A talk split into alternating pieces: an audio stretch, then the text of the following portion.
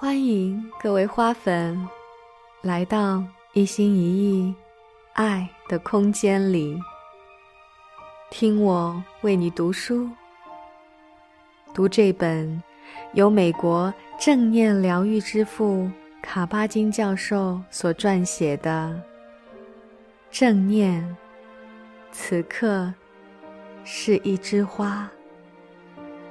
现在，我们开始今天的篇章。第一章，片段二十五。定力，专注是正念修习的核心所在。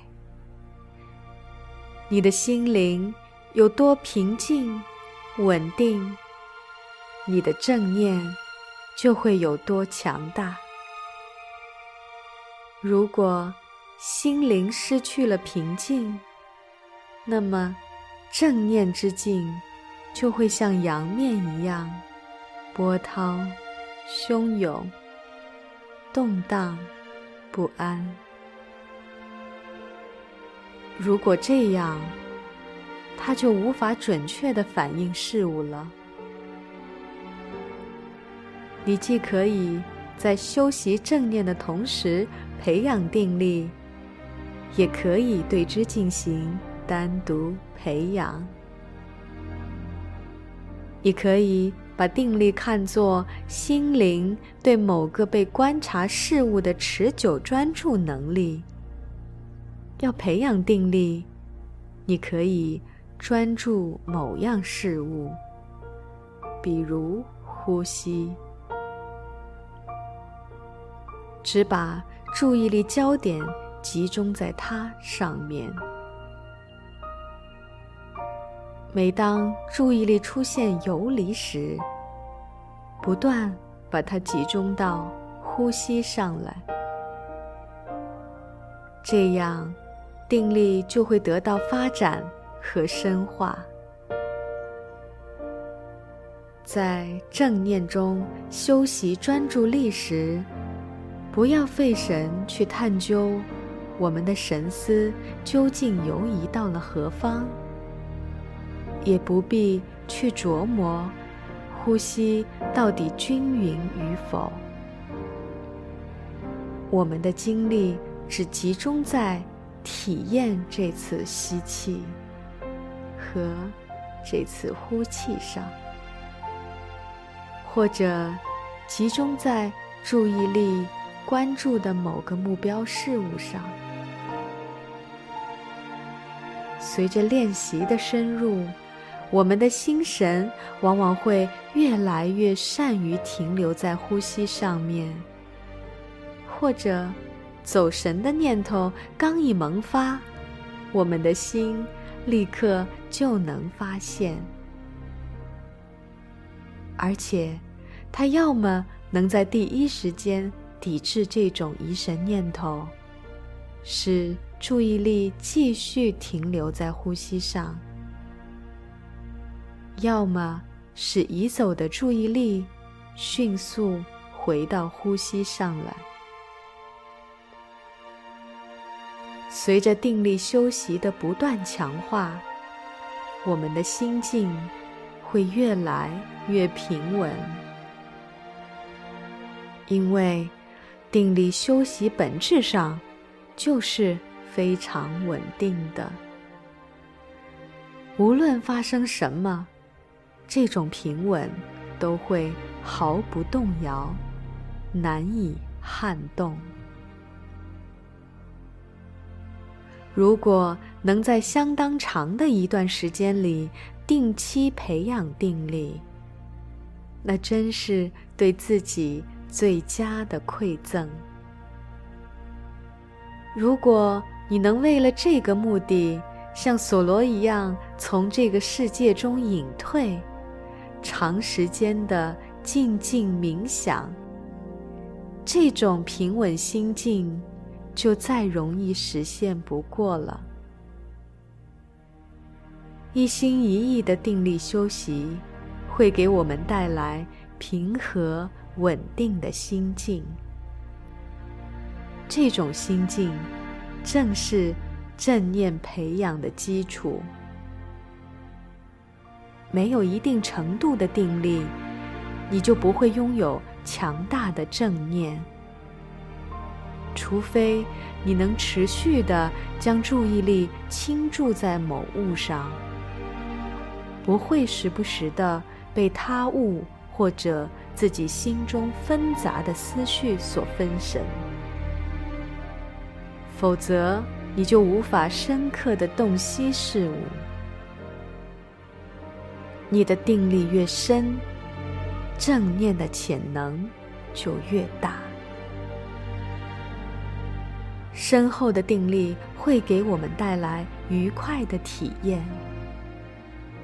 一心一意的专注自己的呼吸时，其他的一切，包括我们的思想、感受和外在的世界。都会消失无踪。定力就是要全身心沉潜到平静和不受任何干扰的安宁中。这种宁静令人神往，甚至令人迷醉。我们会很自然的发现。自己在追求这种使人沉醉、欣喜的宁静、简单的心境，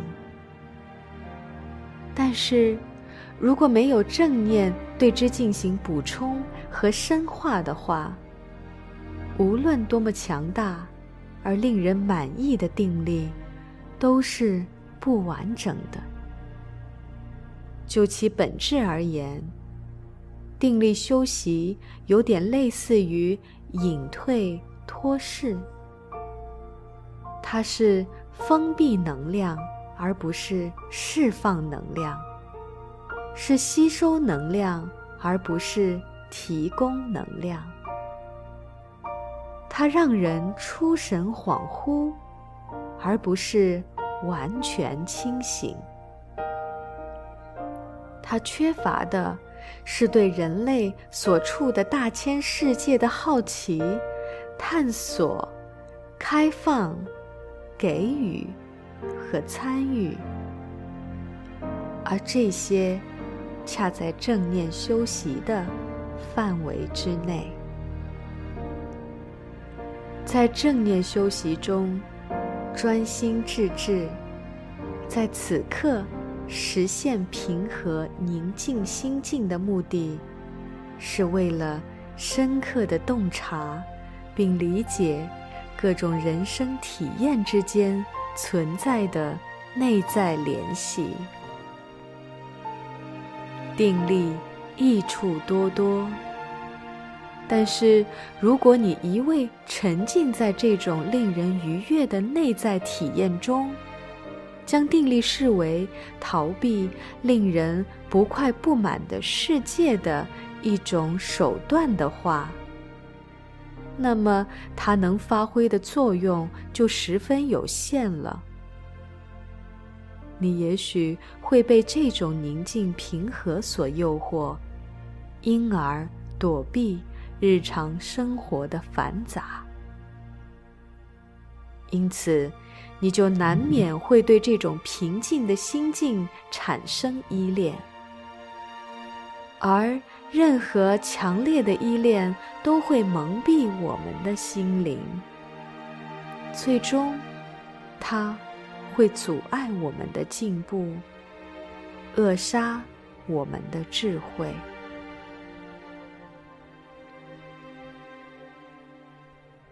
片段。二十六，关照。如果仅每日虔诚的进行冥想修习，却从不思考自己为什么要修习冥想，从不思考冥想与你的生活究竟有什么意义，或者冥想为什么是你的出路所在？它是否真的对你有用？那么，这种修习不仅不可能坚持下去，而且几乎没有任何的意义。在传统社会中，文化氛围提供这种关照，并且不断的强化它。比如，如果你是佛教徒，你可能会因为整个文化氛围都认为，冥想能帮我们实现成名慈悲，达到佛境化境，摆脱尘世烦扰，获得通达智慧而修习它。但是你会发现。在西方主流文化中，没有任何东西可以为你选择走这条自律和坚持之路提供支持。更何况，这条不同寻常的路，需要你付出努力，却又主张无为；需要你费神耗力。却又不会给你带来任何可触可摸的收益。再者，生活以及身心的动荡、多变，会轻易打消任何肤浅的、不切实际的希望自己能变得更好，或更冷静、更清醒、更善良。设想，更甚者，单是清晨的寒冷和黑暗，就会使我们对早起独坐、感受当下这种事产生畏惧的心理。我们会很容易将冥想修习一推再推，或者认为它无足轻重。于是，当我想再多睡一会儿，或者想暖暖和和的待在床上时，冥想休息就被搁置一边了。如果你想稍微长久的进行冥想休息，你需要一个真正的发自内心的关照。这种关照必须是深刻的、坚定的，必须能真实的反映你自己认定的个人本质、你的价值观、你的心灵方向。只有在这种极有活力的关照和推动中，你才有可能在冥想修习之路上。年复一年的走下去，乐于每天进行修习，乐于修持正念，让它对所发生的一切产生影响，乐于敞开心扉接受感知的一切事物，乐于让正念指点我们该何时收。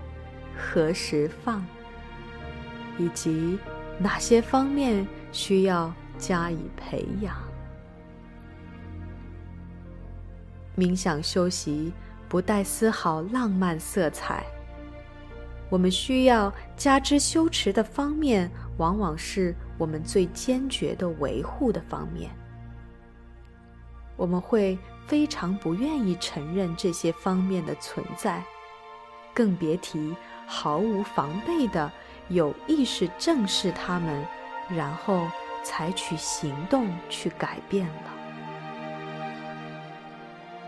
如果你抱有一腔空想，觉得自己是个冥想者，那么你的冥想修习肯定不会持久。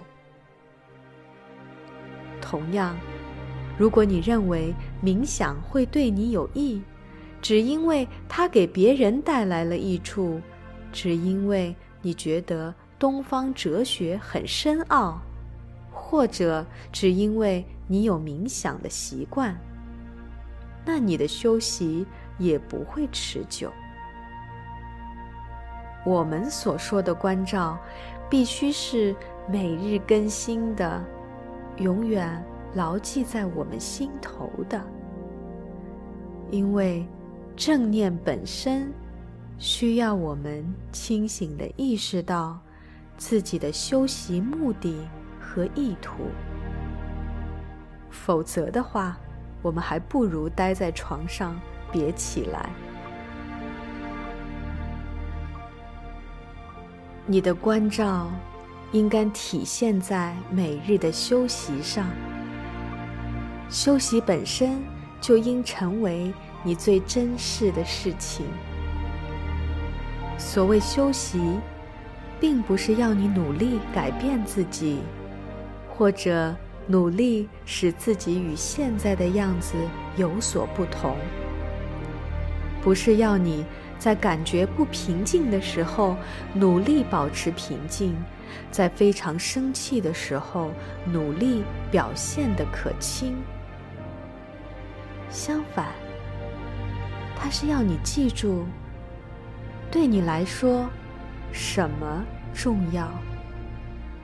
这样，你就不会在盛怒或激动的时刻遗忘了它，背叛了它。如果正念对你来说极为重要，那么每一刻都是休息的时机。比如，假如某天中的某个时候你感觉很愤怒，如果你发现自己心怀怒气，并将这种怒发泄了出来，那你也会发现。自己在时刻监控这种发泄，监测它带来的影响。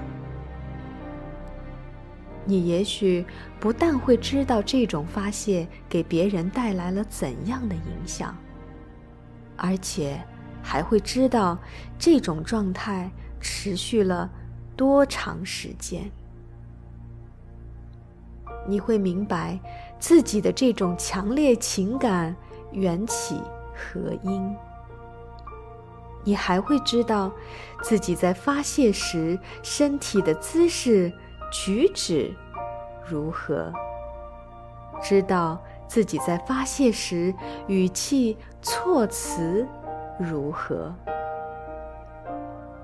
有意识的发泄怒气，其实很有道理，而且。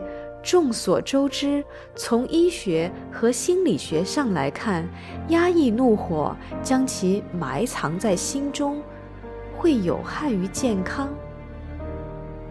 尤其是如果这种压抑成了习惯的话。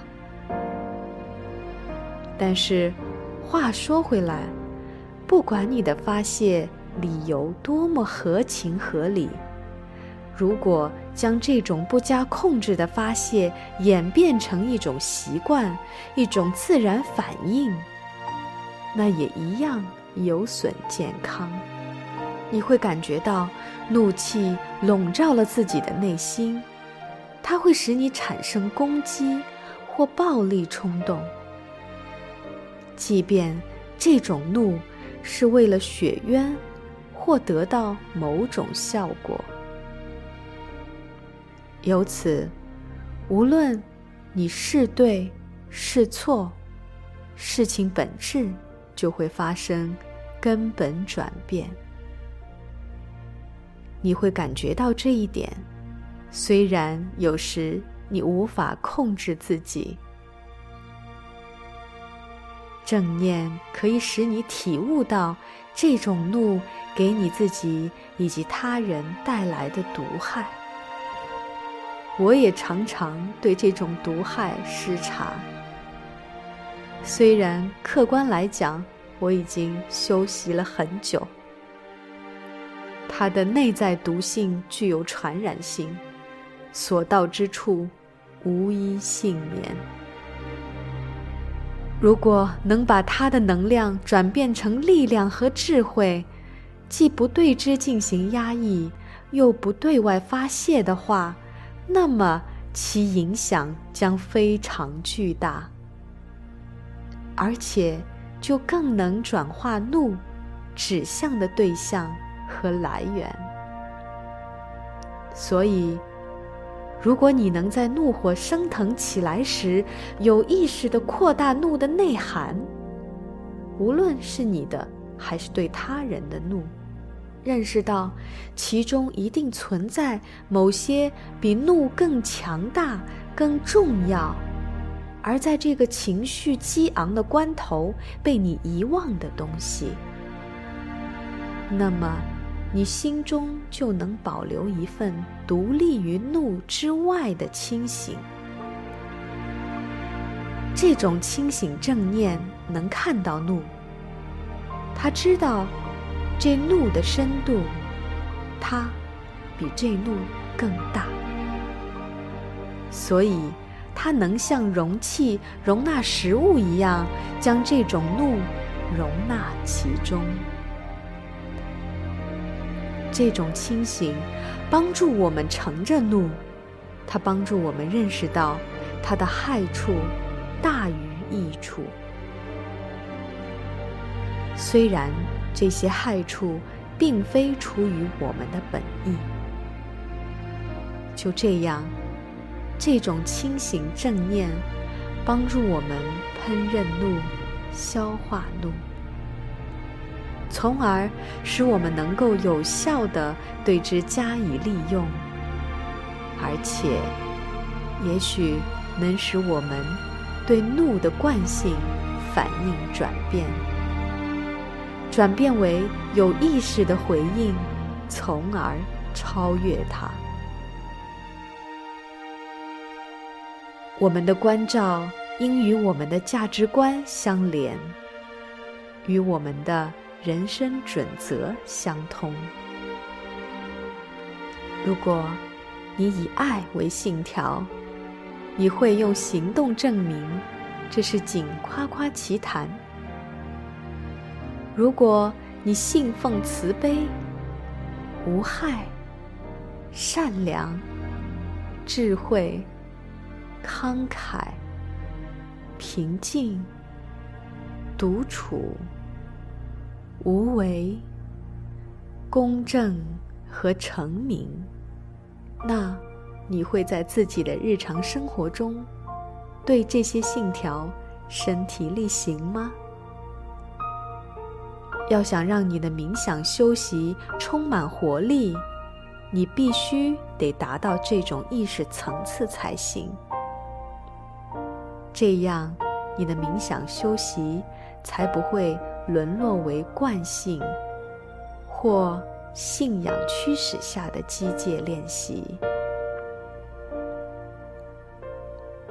苟日新，日日新，又日新。索罗在《瓦尔登湖》中引用的中国古训，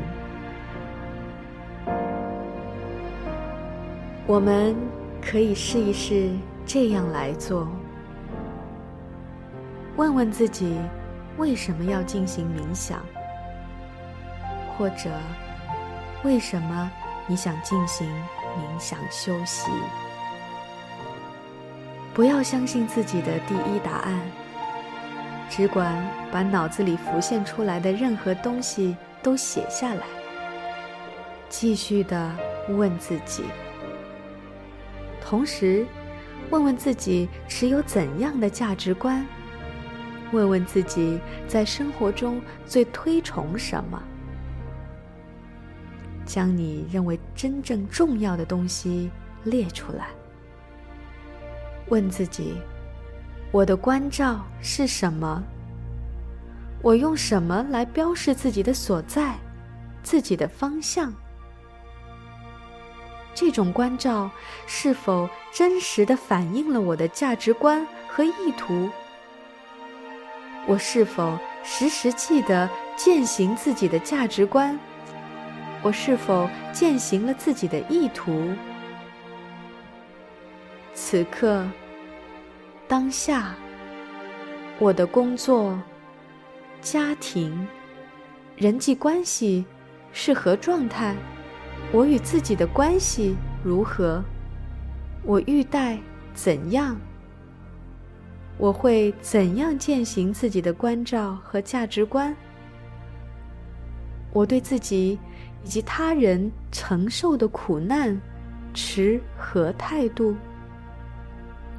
让我们带着这些问题，带着这些关照，进行冥想休息。